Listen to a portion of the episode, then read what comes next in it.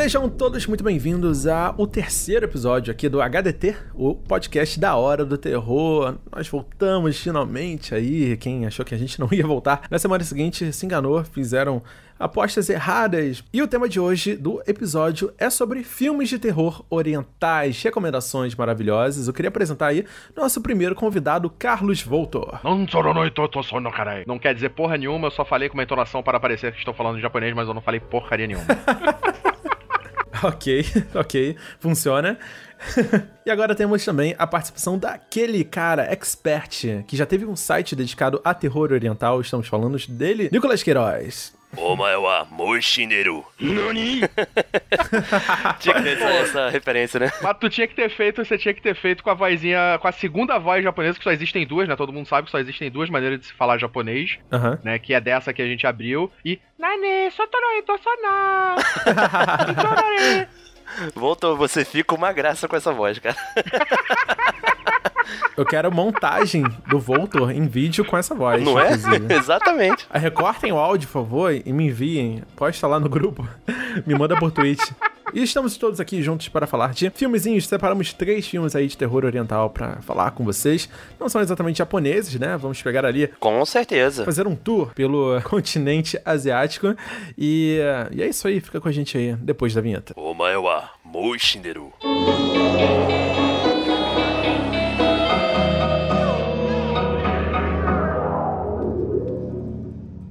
Cada um dos participantes escolheu um filme de terror oriental e eu vou começar, obviamente, com ele, com o senhor Nicolas Queiroz. Opa! Que é sempre uma recomendação aí super especial, super maravilhosa aí. Porque o cara conhece muito, né, Nicolas? Você conhece, você é muito familiarizado, né? Você tem um, um contato constante aí com esse lado oriental do mundo? Pode falar. Contato místico.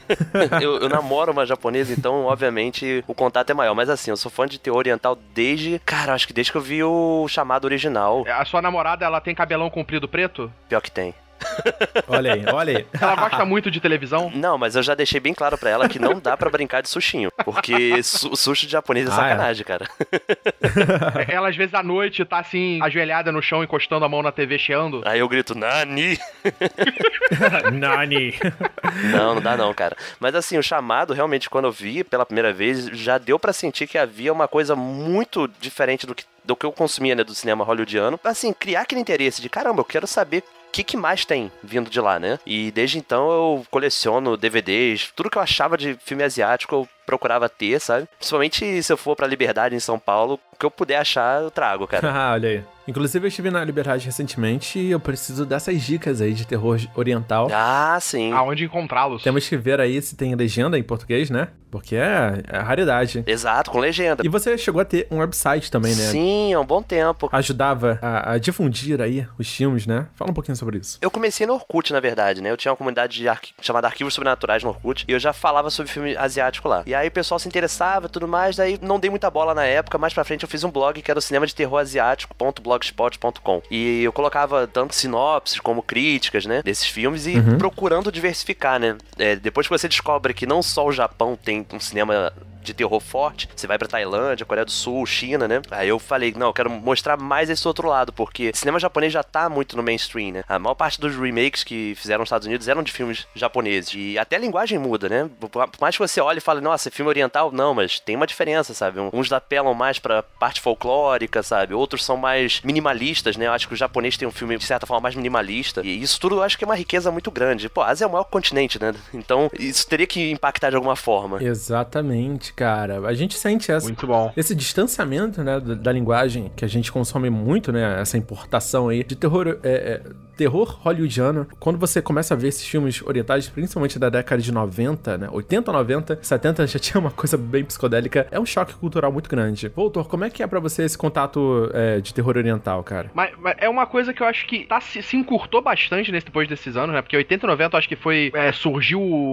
com muita força o cinema de terror oriental. Oriental. Ele veio aí com filmes muito bons, muito grandes e bons. E acabou que a gente teve o primeiro contato com isso, tipo, o mainstream, né? Acabou tendo o primeiro contato com essa coisa oriental, com as refilmagens que foram feitas pro, pros Estados Unidos, pro Ocidente, né? Uhum. Os filmes que foram puxados ali do Oriente foram refilmados aqui e as pessoas começaram a ver, ah, legal esse filme, pô, mas tem a versão original, olha, o original dele lá, japonês, é chinês, coreano, é tailandês, porra, Sempre mais pesado, né? é, que, pô, é mais, melhor, é mais pesado, Sim. dá mais medo. E aí acabou que fazendo com que, tipo, existisse um, o público dos filmes japoneses, dos filmes coreanos, dos filmes orientais de terror crescesse, né? Porque era o público que começou a ver esses filmes novos de terror ocidentais e foi buscar as suas origens nos filmes orientais. E eu acho que esses filmes, eles entraram assim com força nessa época e hoje já conquistaram. Acho que eles já têm seu pedaço ali no mercado, acho que eles já têm ali, não são megas produções e não são tão difundidos ainda como os filmes de Hollywood, mas tem seu espacinho ali pra galera que curte realmente o gênero. É, com certeza o terror oriental a gente vai ter muito assunto pra falar. Esse não vai ser o primeiro episódio com recomendações de filmes de terror oriental.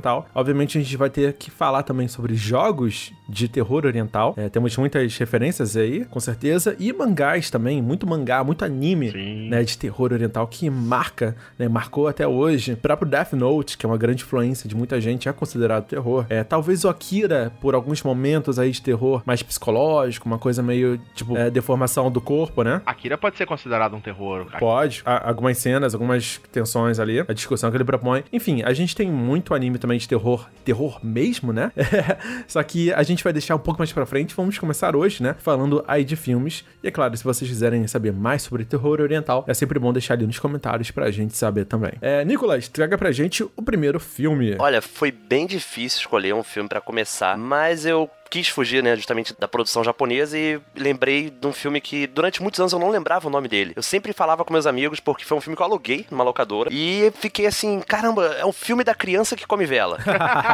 Era- assim que eu falava. Que é o The Eye, de 2002, que é uma produção que tem uma parte feita em Hong Kong e outra feita na Tailândia, Singapura também, dos irmãos Peng, né, dos Peng Brothers. Em The Eye, a gente acompanha a trajetória de Man, uma garota cega desde 5 anos de idade e quando chega na maioridade, ela consegue finalmente um transplante de córneas. Só que é aí que começa a loucura, né, porque você pega toda a parte dramática de- dessa vivência dela e quando ela finalmente consegue esse transplante, ela vem com vem com um brinde, um Kinder Ovo praticamente.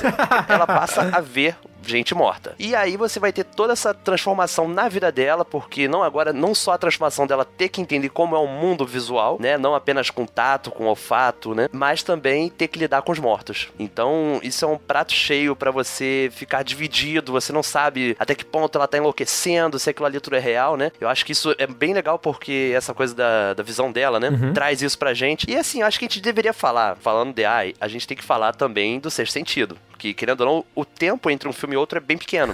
Sim. Muita gente, quando vai é, fazer críticas na internet sobre esse filme, sempre cita. Mas, assim, de cara, eu gostaria de falar, acho que não tem spoiler ac- acerca de Sexto Sentido, né?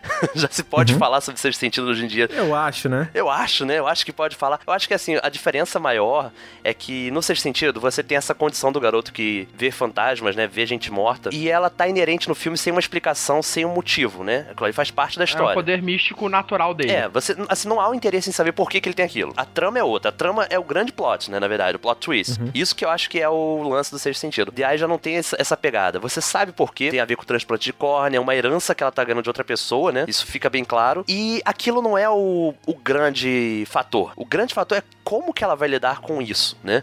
E como que ela vai conseguir driblar os as adversidades. Então, eu acho que nesse sentido, The Eye é até muito mais profundo que o sexto sentido. E olha que é, é perigoso falar disso de um filme tão cult, né, hoje em dia.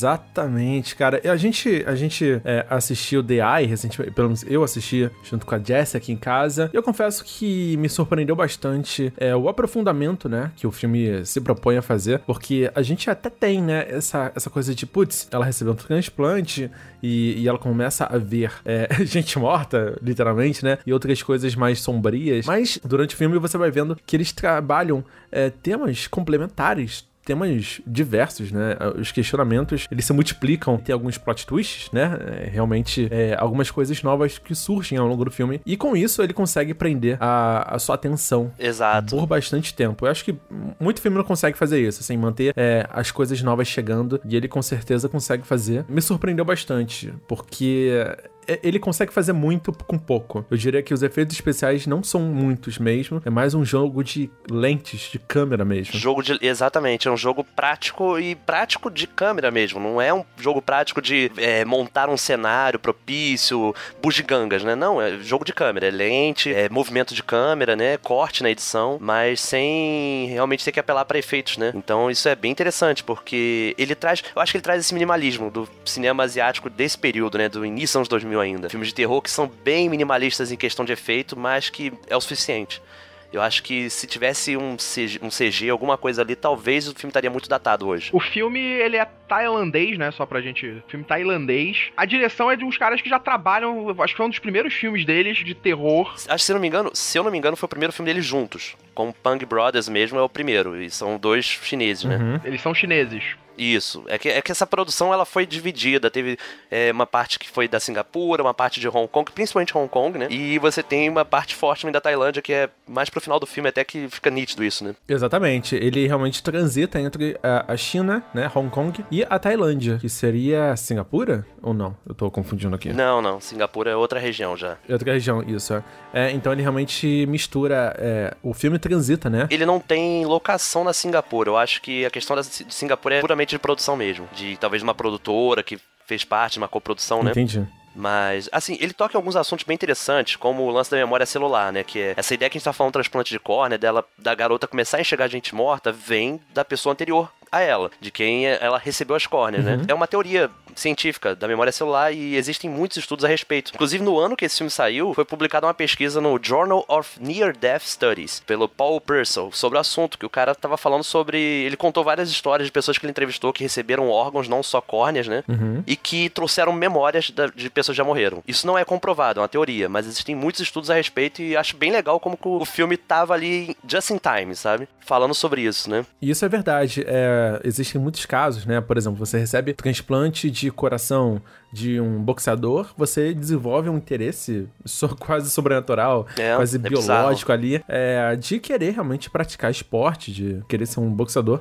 Isso é um relato muito recorrente até. Esse é um tema até já bastante usado em filmes. Uma mão que seja é, reimplantada, parte. O próprio Frankenstein é isso, né? Partes de corpos Ah, é. conectados. E aí você tem é, essa brincadeira de você ser, ter se colocar, terem colocado em você uma parte de um corpo de um assassino, de, um, de uma criatura, de alguma coisa. Tem o Blink, né, de 94 também, que é sobre também transplante de córnea. Sim, então você tem essa, essa coisa das partes do corpo transplantadas que te trazem coisas boas ou ruins dentro das histórias, né? Isso é até brincado no próprio Simpsons, eles brincam com isso quando o Homer faz um transplante de cabelo e botam o cabelo do bandido. É verdade. Uhum. Na cabeça dele. Então, tipo, essa coisa de transplantes de partes de corpo já é bem conhecida e bem utilizada no, no gênero. Sabe uma coisa que eu acho bem legal desse filme? Esse filme ele toca muito no folclore, né? E eu acho que ele é bem bacana porque, como ele é de 2002, ele ainda é um dos primeiros dos, dos que estão chegando pro ocidente, né? É, muitos filmes vão vir em 2004, 2005, sabe? Ele trouxe muito forte a crítica à forma como é a sociedade oriental, né? Isso é bem legal, porque não se trata da sociedade japonesa exclusivamente, tá falando de Hong Kong, ele tá falando da Tailândia. Você vê que as famílias têm seríssimos problemas internos, né? Uhum. Você vê que são lugares avançados, ouvidos, mas que a, a- tem a medicina muito boa, a garota conseguiu um transplante de córnea perfeitamente, né? Mas infelizmente ainda há um lado humano muito maltratado e tem uma cena assim, logo no nos primeiros momentos ali do filme, né? De um garotinho que aparece pra ela. Na verdade, ele cometeu suicídio por conta da pressão dos pais dele por ele ter perdido o boletim e que os pais não acreditaram que ele teria perdido o boletim. Exatamente. Isso mostra todo esse lado sombrio das famílias, sabe? Que tem essa pressão muito forte, né? E achei muito bacana que ele vai mostrando isso não só nessa família, mas outras famílias mais pra frente no filme também tem esses, esses problemas de relação, né? E outra coisa que eu achei legal do folclore é a questão das velas, por exemplo. Como eu falei do garotinho que come vela, né? Isso é bem interessante porque meu irmão que é mais vo- voltado pra esses assuntos de espiritualista e tudo mais, né? Que o filme tem uma pegada espiritualista muito forte. Ele fala sobre como que a vela é usada nas religiões desde matriz africana até as religiões orientais, que ela serve pra iluminar o caminho, né? E fornecer energia. Ou seja, Sim. o fantasma comer uma vela é ele buscando a energia daquilo ali, sabe? De certa forma. Isso foi uma coisa bem interessante, foi uma representação muito visual e um visual bizarro, né? Grotesco, de você ver uma criança mastigando vela. E achei isso muito legal. O filme toca nessas lendas urbanas e folclore bem legal. Tem um, tem um outro ponto que muita gente não percebe, que é mais pro final, numa parte que eles estão num trem. Não sei se vocês repararam, mas quando você olha pro vidro da janela do vagão, tem uma cena que eles passam por por um pequeno túnel, você vê um rosto. Uhum. Mas aquele rosto não tem significado nenhum. Só que isso é uma lenda urbana da, de Hong Kong. Uma lenda que diz que você não deve olhar pro, pro vidro quando você estiver num túnel fechado. Nossa. Porque isso é. é- Se você vê um rosto ali, isso é, é um prenúncio de algo ruim que pode acontecer, sabe? Então o diretor só colocou aquilo ali. Eu li isso no, no Reddit.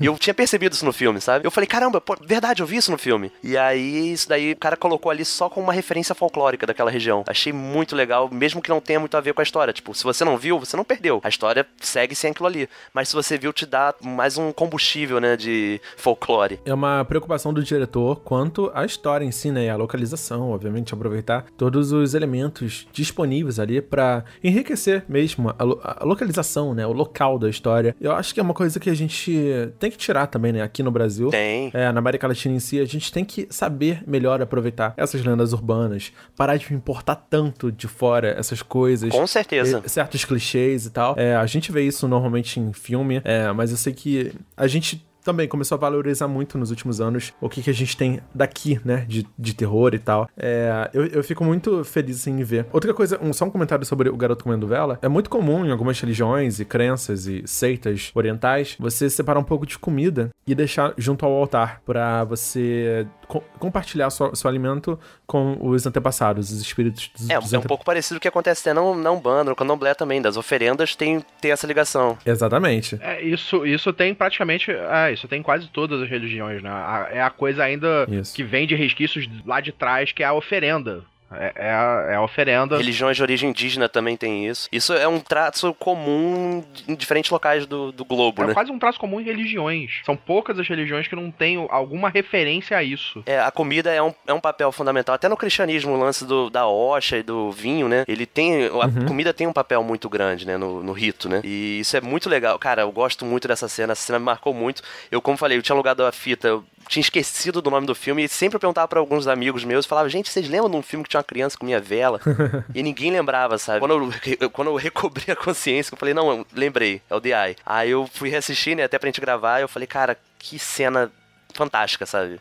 Tão simples, né? Tão. Mas é o suficiente que ela tem impacto, ela, ela tem essa presença de folclore. Muito bom, cara. Eu acho que esse filme sobrevive muito e ele vira um clássico justamente por isso. Porque ele tem uma história que tá acontecendo, beleza, essa coisa da córnea, dela ver gente. É, gente já morreu, mas ela tem tantos detalhezinhos que acontecem ali, né? Os subtextos, né? Que tornam uma obra ótima pra você revisitar, sabe? Exatamente. E ele fez um, um sucesso bem significativo na época que foi lançado, né? Pelo que a gente pesquisou. É, ele realmente teve é, três remakes. Olha aí. Olha aí. Um deles, um deles foi indiano. E o segundo foi provavelmente com musical, obviamente. O segundo foi chinês também, acredito. E o terceiro foi o, o americano em 2008 com a Jessica Alba. Olha aí. Chloe Grace Moretz também, né? Sim. Olha aí, que elenco, hein? 2008, esse elencão aí. E o diretor, né? É, Desgraça.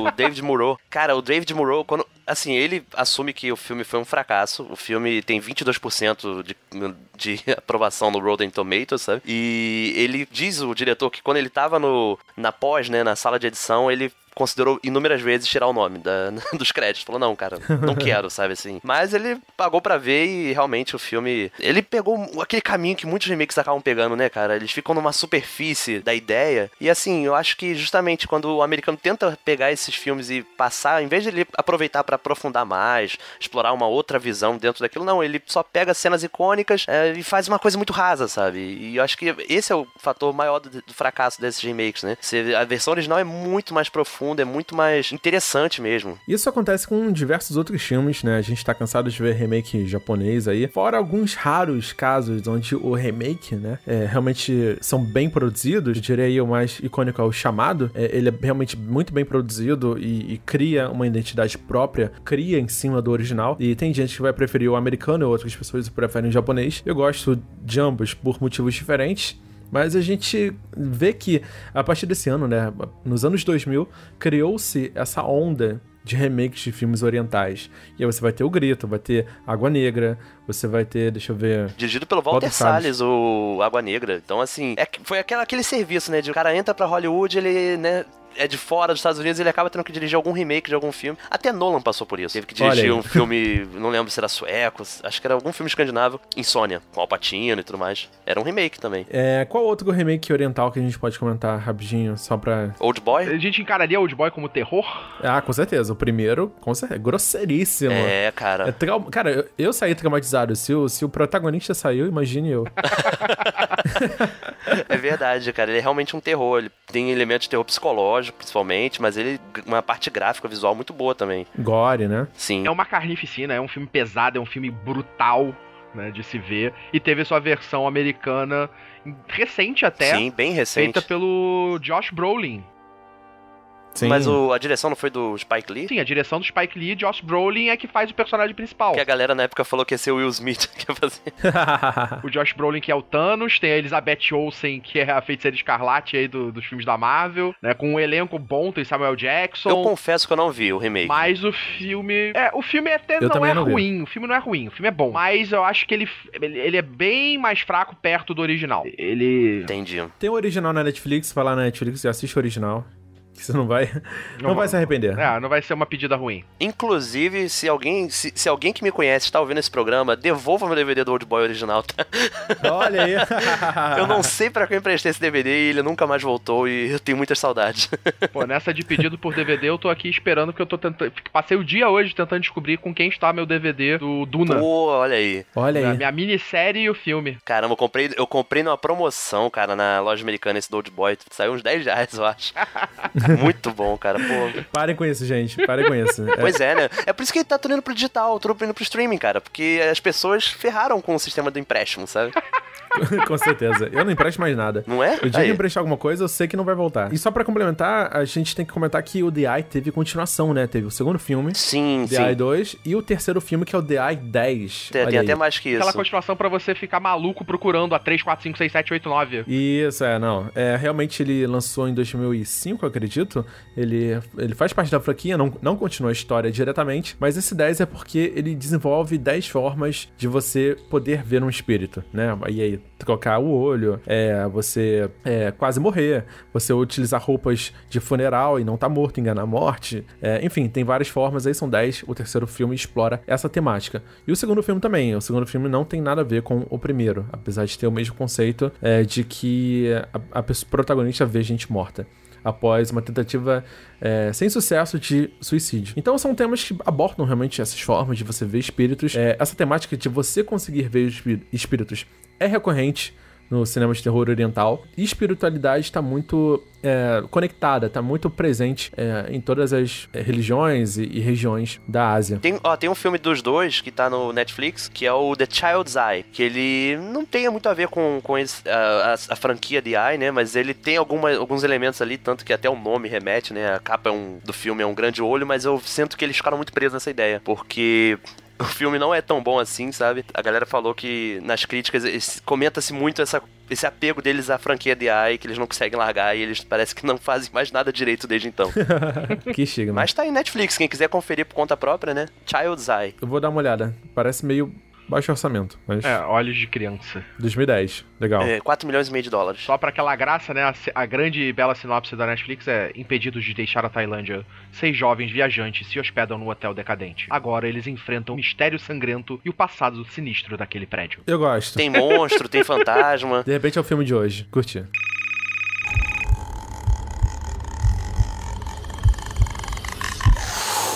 O segundo filme de hoje é Norai the Curse. Eu falei com um sotaque americano, deixa eu tentar falar de novo. Norai the Cur Curse. Não sei falar. Tentei. Norai the Curse é um filme japonês, 2005, de found footage. Olha aí, ele é uma grande montagem, né? É um filme que chamou muita atenção pelo, é, pelo tipo de filme, pelo tipo de produção que ele recebeu. E é basicamente um, um jornal né, um documentário, um, um mockumentary, um fake documentário, onde o jornal está tentando recriar os últimos passos de um, de um investigador sobrenatural, né?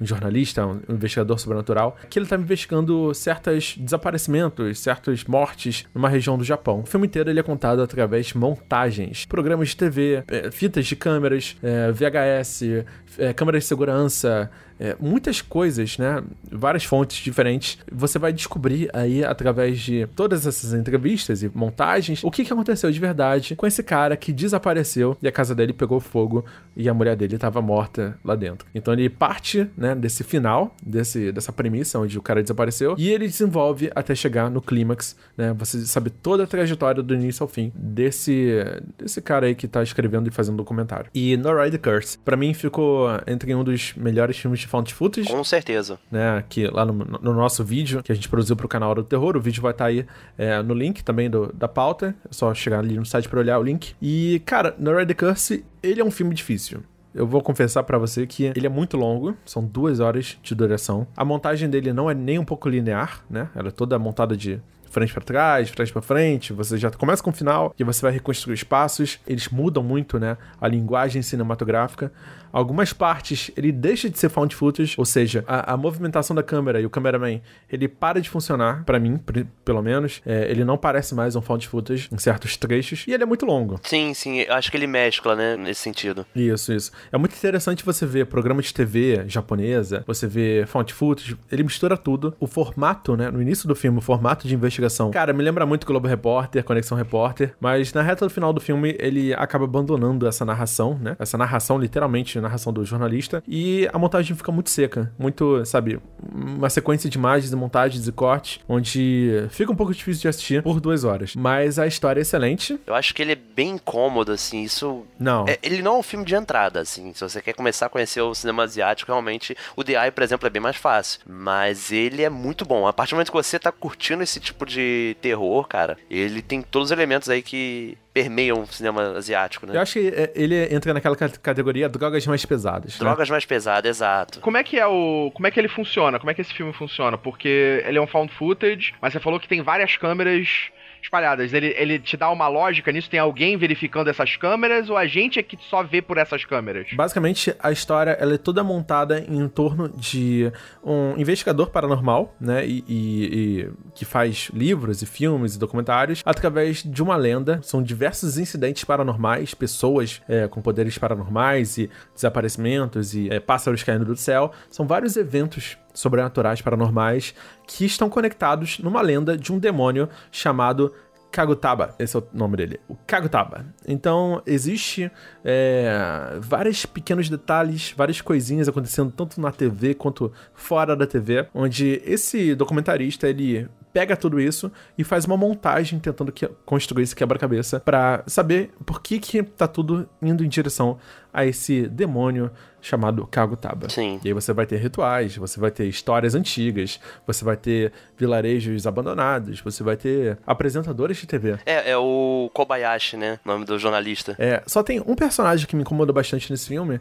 que tem um, um, um cara com poderes, onde ele fica usando um, um chapéu de alumínio sabe, roupa de alumínio, bem. Curto, cara, eu curto. Ele, ele é estranho, ele. Pra mim tirou um pouco em alguns momentos, é. É porque assim, ele é, ele é aquela representação da forma como a gente é, é preconceituosa em cima dos conspiradores, né?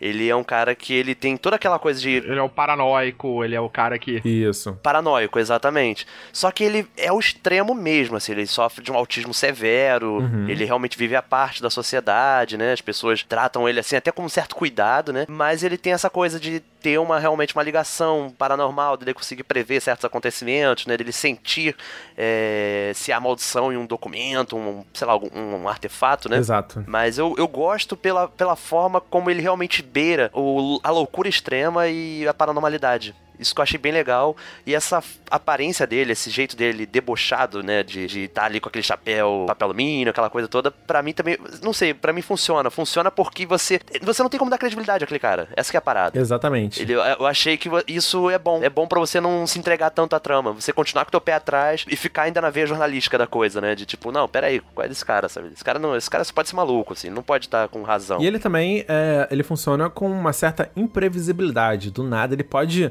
atacar alguém, sabe? É. Do nada ele pode fazer alguma coisa perigosa. E aí você fica naquele. Toda vez que ele tá em cena, você fica meio tenso, né? É verdade. Eu gosto muito disso, assim, eu gosto realmente dessa coisa, mas com, com a reta final do filme, é, algumas decisões ali me tiraram um pouco, assim, tipo, cara, será que ele vai envolver mesmo esse maluco, esse lunático, nessa parte do filme, sabe? É, então, será que isso não é perigoso? Esse é o questionamento que eu faço. Ah, entendi. Mas funciona, funciona bem. Hum. Você realmente tem que ter um pouco de paciência com o filme, porque ele. Todas as cenas servem pra um propósito, mas você precisa prestar atenção. E a montagem found footage dá uma cansada, né? A câmera tá balançando o tempo todo, é a câmera na mão o tempo todo. Então você tem que, tipo, a, a, a Jessie até ficou meio tonta, sabe? De tanto, tantas horas seguidas. É, ainda mais que são duas, você falou que são duas horas de filme e nesse mesmo. E é o tempo inteiro câmera na mão, é o tempo inteiro found Sem footage. trilha sonora. É, só que, só que assim, o lance da câmera na mão, ele não é aqueles found footage de tipo, achamos essa fita e estamos exibindo. Ele tem edição. Isso. Porque como é pra um Ah, programa sim, de televisão, tava sendo feita uma matéria, então querendo não ter legenda, sabe? Eles usaram esse recurso de tipo, não- é um vídeo bruto, né? Ele já é um vídeo editado, porque era pra ser feita uma matéria pra televisão chamada Noroi. O nome da matéria seria esse, né? Uhum. Já tem alguns momentos até tem um BGzinho, chega a ter um background, uma trilha sonora. Ele até usa um, um recurso que eu gosto muito, inclusive eu recomendo todos que forem escrever é, um roteiro de audiovisual desses. É o seguinte: é você mostrar uma filmagem, Sim. uma entrevista com uma família e tal, alguma coisa assim. Assim que acaba a filmagem, você escreve em texto, né? Ou, ou fala em voz alta, tipo, dois dias depois, esse casal foi encontrado morto, o marido esfaqueou a mulher. Nossa, isso é muito bom, né, cara? Isso sempre dá um choque, né? Isso é muito bom. É muito impactante. É, porque tá tudo normal, a gente fica lá três minutos filmando a entrevista, do nada corta, é, o marido esfaqueou a mulher dois dias depois. Cara, é muito impactante.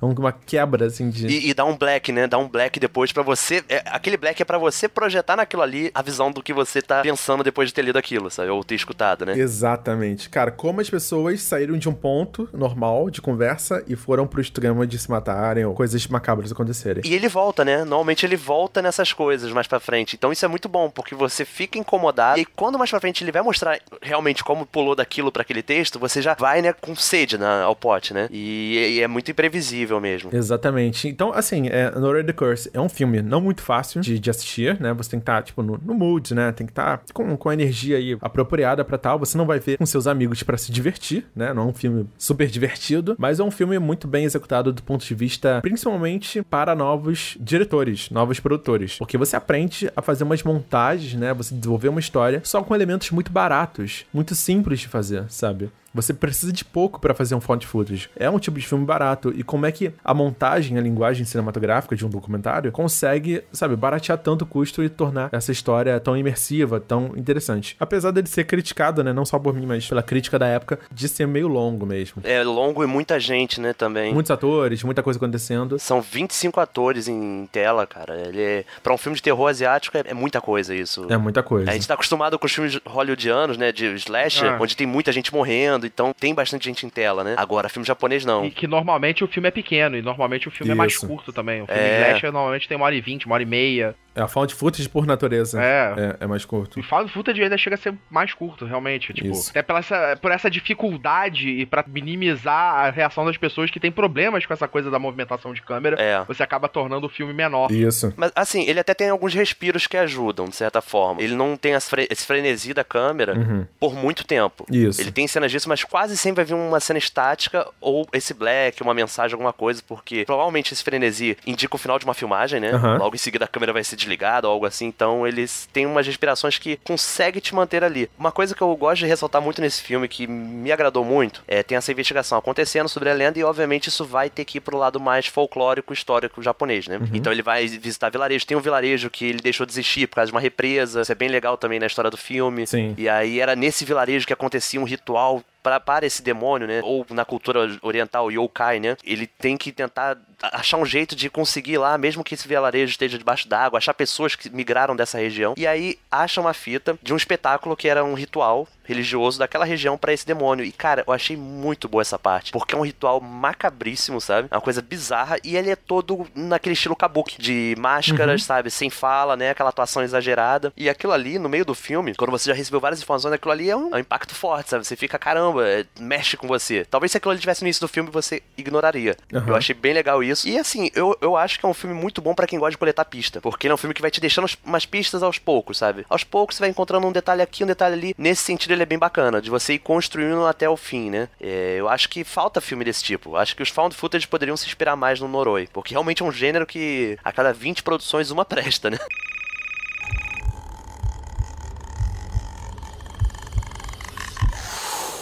O filme que eu tô trazendo é um filme recente, né? Tipo, e eu acho que ele deu uma um, um, um suspiro, um ar novo para um gênero que estava sendo muito desgastado, tava tomando muita porrada aí, que é o gênero dos zumbis, que particularmente eu adoro, eu sou um fã fanático do Romero. Eu amo esse gênero dos zumbis, só que ele tava realmente tomando uma certa tendo muita coisa ruim aparecendo nesse gênero, né? A própria decadência da série do Walking Dead, que tipo tá fraca, né? E, e poucos filmes bons com isso. E eu acho que Trem, pra, Trem to Busan é, é, um filme muito bom, é um filme que dá um, um novo ar e talvez revitalização, uma revitalização pro gênero que tava quase se perdendo de novo, né? A gente tava quase ficando, deixando ele para trás mais uma vez. Ele é mais um, um respiro, né? Exatamente. É, exato, é um respiro, assim, tipo, de novo ar, né? Pra um gênero, que é a história do, do filme, ela é o clássico, olha, estamos aqui vivendo a nossa vida e começa o apocalipse zumbi. E você acompanha a história de um pai que é meio que deixa a filha, é, não dá atenção à filha, o cara é, trabalha no, no, mercado financeiro, tem um casal com a mulher grávida, tem dois colegas, um grupo de estudantes, um executivo até de uma empresa grande que é um escroto da história. E, Todo mundo pega trem, né? É, isso que é legal. o mundo moderno é isso, gente, né? As pessoas não têm carro, não. As pessoas pegam transporte público. Essa é a melhor crítica. É, ninguém vai perder tempo. Não, mas é aquilo, eles estão indo de uma cidade para outra. Sim, sim. Né? Aqui, no, aqui você, você poderia até ir de carro, mas pessoas não pegam ônibus para fazer isso? Não, mas eu tô falando da, do tipo das pessoas ali misturadas, sabe? Essa mistura toda naquele trem é muito bom, mas, mas não é. Não tô criticando. Pelo contrário, isso é muito crível lá fora. É, isso é normal, isso é comum. É, pra nossa realidade que você vê toda essa galera reunida no mesmo ônibus convencional Rio-São Paulo, que é, é bizarro, sabe? é, mas até porque, na verdade, eles estão indo num trem bala. Sim. O trem normal deles é infinitamente superior aos nossos aviões. Sim. em relação até a conforto. É, eles fabricam pra gente, é, né? Exato. Um detalhe é que esse. Ó, um detalhe bem legal é que o Edgar Wright, que dirigiu Shaun of the Dead, é um grande fã desse filme. Ele recomendou no Twitter um tempo atrás, falando que é o melhor filme que ele já viu do zumbi. É, não, o, o Edgar Wright, o, o, próprio Stephen King falou que esse filme é, é, um novo ar e, tipo, jogou pra trás, assim, tipo, é muito melhor do que o que o Walking Dead tem feito. Uhum. E ele faz exatamente, ele dá aquele trabalho da, da, das pessoas, né, você, ele tenta te fazer se importar com esses personagens, com essas, com, esse, com essas pessoas que estão ali fugindo, tentando sobreviver. E é exatamente isso, é, é um filme de trem. Você tem filme de assalto a trem, você tem filme de trem descarrilhado, você tem filme de ataque terrorista em trem. Esse é um filme é de. velocidade máxima, né? É uma velocidade Quase. máxima num trem, sendo só que com zumbis, né? E aí você tem a coisa dos vagões fechados, você tem. Temos que passar de um vagão pro outro. É tipo um Snowpiercer é, de terror, ali pesado, tem cenas fortes, e é muito bem produzido, é muito legal, a história tem uma dinâmica, um ritmo muito bom, né? De você ter ali um personagem que você acha escroto e ele vai começando a melhorar, você vê modificações na própria personalidade do personagem, ele evolui durante o filme. Né, você tem evolução de personagem ali, o que é bem legal. Você tem descobertas, né, de personagem que não dava nada por ele, ele se mostra alguém muito mais interessante, como o pai de família que você falou, né, que tá no trem. Esse é um personagem que eu gosto muito dele. Uhum. Acho que foi o personagem que eu mais curti. Ele é o personagem que mais evolui dentro da história, né, que ele tem a maior transformação ali do começo até o fim. Você tem o próprio mendigo que tava escondido no trem também, é um personagem que cresce ali, também é muito bom, uhum. né? E a relação humana, né, que é também aquilo que faz os filmes de zumbi serem o que são porque os zumbis são um pouco pano de fundo para mostrar a relação humana. E aí você tem personagens muito próprios, muito car característicos, né? Eles se destacam por si só, eles se separam, eles, enfim, dá pra você Exatamente. se conectar com alguém ali, sempre, né? Tem uma diversidade muito interessante e um ritmo, enfim, tudo que vocês comentaram, com certeza. Ele tá disponível na Netflix com, como Invasão Zumbi, né? Só pra reforçar aqui. É, qualquer um pode pegar lá e assistir. Cara, eu detesto esses nomes, cara, porque é muito ruim, né? Assim, invasão zumbi pode ser qualquer filme de zumbi, pode ser uma invasão zumbi, pode sabe? ser qualquer coisa, qualquer coisa. Com o passar do tempo, você fica Zumbis com dificuldade, sabe? De entender, tipo, qual é o nome daquele filme mesmo de zumbi? Que nem eu aí com o Garoto Come Vela, né? Você fica com dificuldade de lembrar o nome, porque é um nome tão genérico, sabe? Que não, não cria identidade, né? Isso é muito ruim. Cara, por, por que que não botaram o nome original? Trem para Busan. Sim, porque não, não quer dizer nada, né? Tipo assim, ah, não quer falar de zumbi, né? Tipo... É, ou botava, sei lá, zumbis no trem, zumbis sobre trilhos, sei lá, mas... Pô, tem zumbi no pôster, cara. O que mais você precisa, né? Mas sei lá, assim, invasão zumbi pra mim é muito genérico. Mas aí é que tinha que, se fosse zumbis no trem, tinha que ter um. Tinha que ter o Samuel Jackson. tipo, serpentes é, na borda, né? Tipo, Exatamente. zumbis no trem, tinha que ter o Samuel Jackson. Então, tipo, eles preferiram não, não fazer essa relação, porque não ia ter, ia decepcionar as pessoas. Mas realmente, podia ser. E aí até que. É. Por que, que o título aqui no Brasil, né? Essa coisa do, de como vender filme aqui no Brasil. O título tem que te dizer sobre o que, que é o filme. É. Tem que te contar a história do filme, né? Então, tipo. Em Portugal ele não foi traduzido, sabia? Lá ficou Train to Busan mesmo. Olha que legal. É, como já acontece em vários países e vários filmes, né? É, realmente você não precisa traduzir. Acho que a Netflix faz muito isso, né? Ela não, ela bota o nome original em inglês e põe um subtítulo, né? É muito é muito comum você ter subtítulos, né? O Tom Glaze funciona bem pro que, que a gente tá a gente tá vivendo hoje em dia, que é essa globalização é, é, natural da coisa toda. Mas eu acho muito ruim quando eles vêm com esses nomes. Eu acho que o departamento, né? De escolha de nome aí. É, esse departamento, né? Esse departamento a gente sempre tem. Tem que, ter, tem que ganhar um pouco mais. a gente sempre tem críticas. Eu não sei se eles estão ganhando muito mal ou se ninguém tá ganhando nada. E qualquer pessoa. E tipo. Eles deixam de um dia pra noite. Alguém vai colocar um nome nesse filme. Aí passa qualquer pessoa, sei lá, o faxineiro da noite, escreve uma coisa no quadro. Esse é o filme. Esse é o nome do filme. Mas o que, que é isso? Não sei. Escrever aqui, tá esse o nome. É, é quase isso. É, tipo, é, vamos aleatoriamente decidir. Ou contar a história inteira. Ah, pega a sinopse. O filme é sobre zumbis que invadem um trem. Invasão zumbi. exatamente. É, é, é, bizarro como isso é feito aqui. Mas exatamente, é, a parada daqui é exatamente essa. É, nós precisamos contar sobre o que o filme é. Na, no título. O título tem que dizer sobre o que, que é o filme. Não pode existir uma má impressão. Então, para vender o filme, a gente tem que dizer sobre o que, que o filme é. Vamos botar sobre o que, que o filme é no título. É, isso é verdade. Exatamente. Sim. Ah, só uma coisa que eu ia falar sobre esse filme. É, particularmente, eu até curto o filme, mas eu. Já lá pra sequência final eu não sei, não, não me agrada tanto os rumos que o filme toma, sabe? Uhum. Mas, enfim, eu acho que como ele vem nesse momento de terra arrasada nas produções de zumbi, ele pegou um momento muito bom, sabe? Então, isso já por si só ajuda muito o filme. Mas é recomendado também que existe um filme, uma animação chamada Seoul Station, feito pelo mesmo diretor, Yeon Sang-ho, uhum. que é sobre uma invasão zumbi num trem em Seul. E que ele fez como. É uma espécie de prequel, sabe? Ah, Só sim. que foi lançado depois, lançou meses depois do filme. Então é interessante procurar esse daí que. Deve, é, eu ainda não vi, fiquei sabendo há pouco tempo, então. Eu acredito que tá no YouTube, inclusive. Aí, melhor ainda. Mais fácil.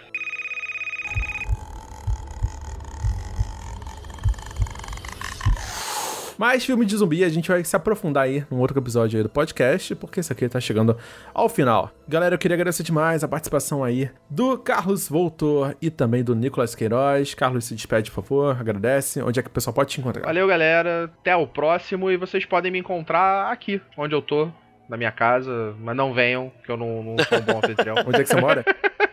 Mas qualquer rede social, arroba Carlos Volto, só me seguir lá. Sempre que tiver programas, novidades, a gente vai estar tá falando por lá. E Nicolas Queiroz? Bom, agradecer, cara, falar sobre esse, esse tipo de assunto para mim é sempre riquíssimo, interessante. Quero estar presente sim. Falo também com os ouvintes que quem quiser conversar também sobre isso pode me procurar aí nas redes sociais, nos comentários, colocar dicas de filmes também acho interessante, porque eu também quero conhecer mais filmes asiáticos, né? Com certeza vai ter algo que eu ainda não vi. Quem quiser me encontrar pode procurar Nicolas Queiroz no Twitter, no Instagram. Também tô participando do Fermata Podcast, um podcast sobre música, então quando eu não quiser me ver falando terror, vou estar tá lá falando de música. Maravilhoso. E é isso aí, cara. E é isso aí, eu queria agradecer demais a todos e a você, ouvinte, que ouviu até aqui. Por favor, lá, vai lá no site e deixe seu comentário pra gente saber o que você achou do episódio. E recomendar outros filmes de terror orientais, né? Pra gente assistir e comentar aqui também, por que não? E outros temas que você quer ver aqui no HDT, o podcast da Hora do Terror. É, voltaremos aí em breve, talvez semana que vem, talvez nunca mais. Vamos deixar aí o um mistério no ar, né? E qualquer coisa, a culpa desculpa é do Andrei, não é nossa. desculpa, Andrei, te amo. Jogou a responsa, hein? Não me zoe né? Já era. Gente, um beijo, muito obrigado e até mais. E até o próximo podcast.